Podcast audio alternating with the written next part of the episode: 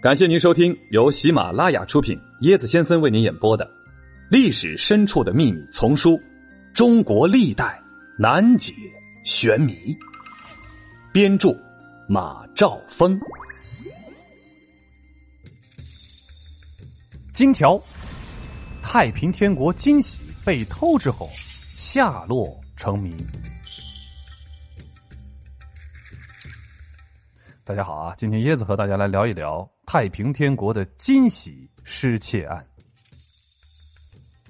一八五一年一月十一日，洪秀全在广西省桂平县金田村正式起义了，建号太平天国。建国之后，洪秀全命人熔铸了一方金玺，名为太平天国金玺。这方金玺。就是太平天国最高国家政权的象征了。太平天国金玺是正方形纯金质，重一百一十两，约等于现在的五点五千克。大家可以按照现在的金价换算一下。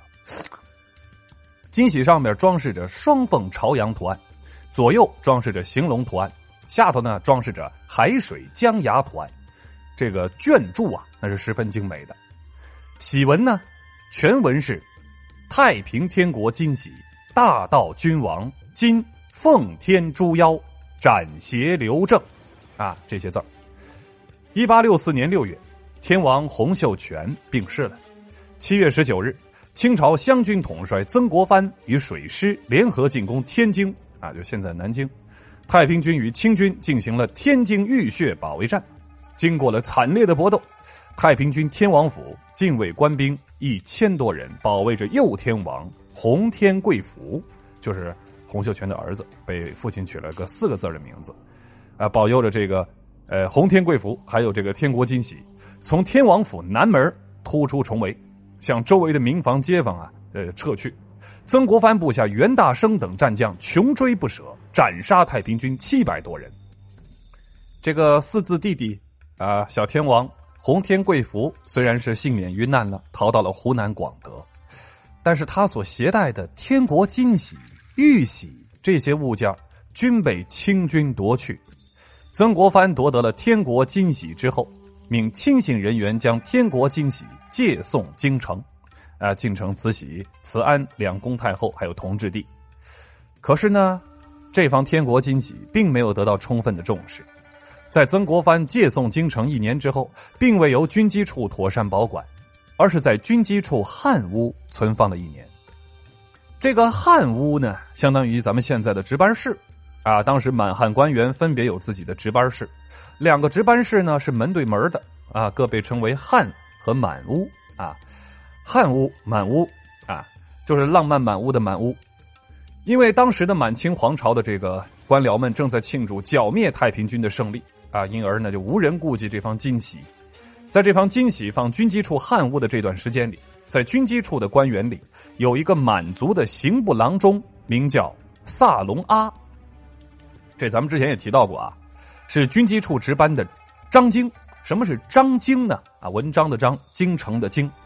这张京啊，就是在这个呃军机处办理文书的官员，嗜赌成性。当时赌钱的赌的这个裤这个裤衩都没了，走投无路之下，开始打这方惊喜的主意，悄悄筹划把这金玺偷走了。一八六五年，咱们来说说他怎么偷的啊？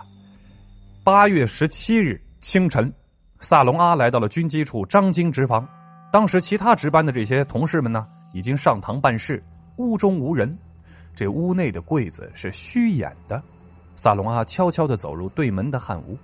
偷偷的打开了柜子的门，把这方金玺捧出来，装入了一只口袋里，迅速的溜回了自己的满屋里。下班之后，萨隆阿把这金印带回他的府里收藏起来。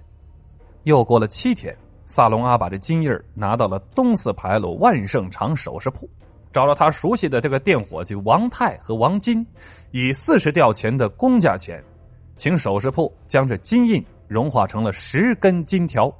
每根十一两，至此，这天国金玺变成了金条。很快，手头缺钱的萨隆阿就将这其中的两根金条拿到了恒河钱铺兑换成银两，其余的八根呢，则埋藏在他家这这个炕洞里。不久之后，军机处发现金玺被盗了。当时担任军机处大臣的恭亲王奕欣得知天国金玺被盗，十分震惊。由于萨隆阿是满章经，谁也没有怀疑到的。于是一心呢，首先将在这个军机处服役的苏拉、厨师、勤杂抓起来一一拷问，但都没有问出结果，因此呢，定不了案。这个苏拉是什么意思呢？啊，这个苏格拉底的苏拉，这苏拉就是勤杂人员，打杂的啊。呃，我们说哪儿了？啊，好，这个事儿呢报到了两宫之后，慈禧太后震怒，下旨呢要查清此案。一心知道国内的侦探不行，便求助于洋侦探福尔摩斯。开玩笑，他指令这个内务府的翻译处出动了洋侦探，并委派了藩属头目英奎具体负责此案的侦查工作。这英奎又指定由杨巡捕、宝祥和德印负责此案的查缉。哎，这个宝祥和德印对查案有丰富的经验。他们先从军机处查起，但当时满清的官场腐败、档案不全、制度不严、官官相护，因此没法查清此案。接着，他们就决定扩大调查范围，到社会上去寻找线索。英奎先是将京津地带所有的金铺列入了侦缉范围。宝祥和德印经过了一段时间的调查，终于发现北京的恒河钱庄在十几天前曾收购过两条刚熔铸的金条。英奎闻讯之后，赶到了恒河钱庄，取出那两根金条一看，果然是刚闸熔铸的。哎呀，他还发现这个金条的侧面有“万圣”两个字这两根金条，一条铸有一个“九”字，另一条铸有一个“十”字。哦，他知道这是金条的编号。这两个数字，说明这两根金条是第九号和第十号，也就是说，至少要熔铸十根以上。而这样的金条，每条重十一两，十根就是一百一十两。这么简单的一道数学题，与这失窃的惊喜重量吻合。这要是不是九和十，是一和二，那怎么推断呢？啊，不管了，英奎就立即拘捕了万盛首饰铺的老板王金和王太父子俩。经过审讯，案情明了，英奎将此案上报给了恭亲王奕欣。恭亲王奕欣当即下令拘捕萨隆阿。啊，经开堂审讯，萨隆阿招供了全部作案经过。接着呢，在他府上其卧室炕洞里挖出了另外的八根金条，人赃俱获，顺利侦破了这起轰动一时的盗窃案。恭亲王随即奏明两宫太后和同治帝，同治皇帝革除了萨隆阿军机处张京的官职，交刑部严刑审讯，按律定罪。这件案子交到了刑部之后，刑部很快就做出了议处。萨隆阿在第二年秋审的时候，秋后杀头处决了。虽然这盗窃者被抓获归案，但天国惊喜还是毁灭了。哎，这实在是我国文物史上的一个重大损失。这份损失啊，把这个萨隆阿呀，枪毙一百回，处决一百回，砍他一百回，也无法弥补。一团，郭靖的好兄弟拖雷究竟是怎么死的？什么？蒙古皇帝被川菜气死？高寿啊！一代宗师张三丰竟活了两百多岁。嘿嘿，跟我一起穿越吧。更多精彩都在这本书里哦！欢迎您的订阅转发，我是椰子先生，欢迎您跟我一起探索历史。本集的趣味链接来说说洪秀全的三枚玉玺啊，这个玉是双人旁的那个玉，防御的玉。太平天国的天王洪秀全有金玉木三枚不同的天王玉玺，金印。啊，这个地位在天王的三枚玉玺中最为尊崇，平时是轻易不用了。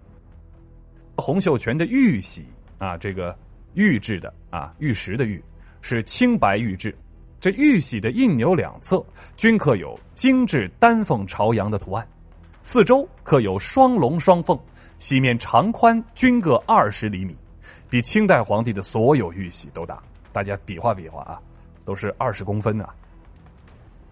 木玺呢，是天王洪秀全日常批奏这个奏章啊，啊，这个批准印刷的这些常用的印了。木玺呢，三寸见方，四面龙纹，中间刻有“只准”二字。这木玺啊，印面图案内容与金玺相似，印文通俗易认，庄重大方。再说回这面玉玺啊，这面玉制的玺上，印面上刻有吉利的韵语十一句四十四个字，啊，分别是：太平玉玺，天父上帝，恩和吉木，天王红日，天兄基督，救世佑主，主王兴笃，八位万岁。真主贵福，永定乾坤，永息天路。